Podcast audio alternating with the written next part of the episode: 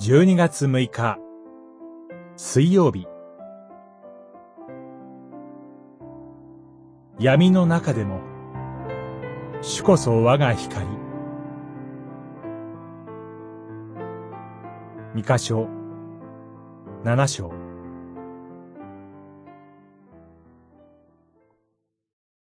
私の敵よ。私のことで喜ぶな。たとえ倒れても、私は起き上がる。たとえ闇の中に座っていても、主こそ我が光。七章、八節。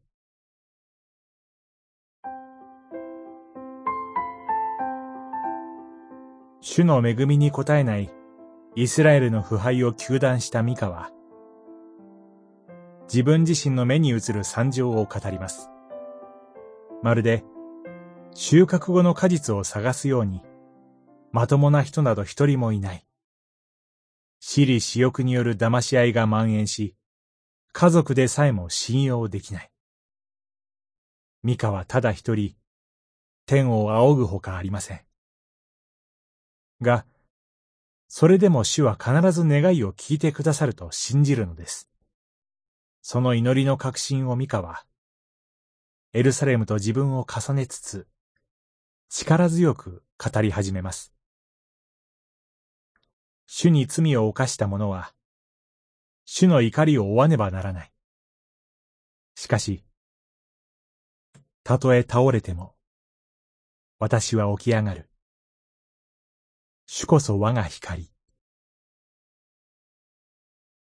主は私を光に導かれ、私は主の恵みの見業を見ると。ミカの祈りは続きます。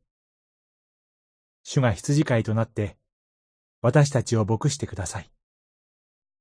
そうして、主が再び出エジプトの時のような見業をなしてくださるなら、諸国の民は、あなたを恐れを敬うでしょう。罪に対しては怒りを発するが、ご自分の民をどこまでも許す神。慈しみを喜ばれる神。父祖に誓われた契約に誠実な神。このような神が他にあろうかこれが、三箇所の結論です。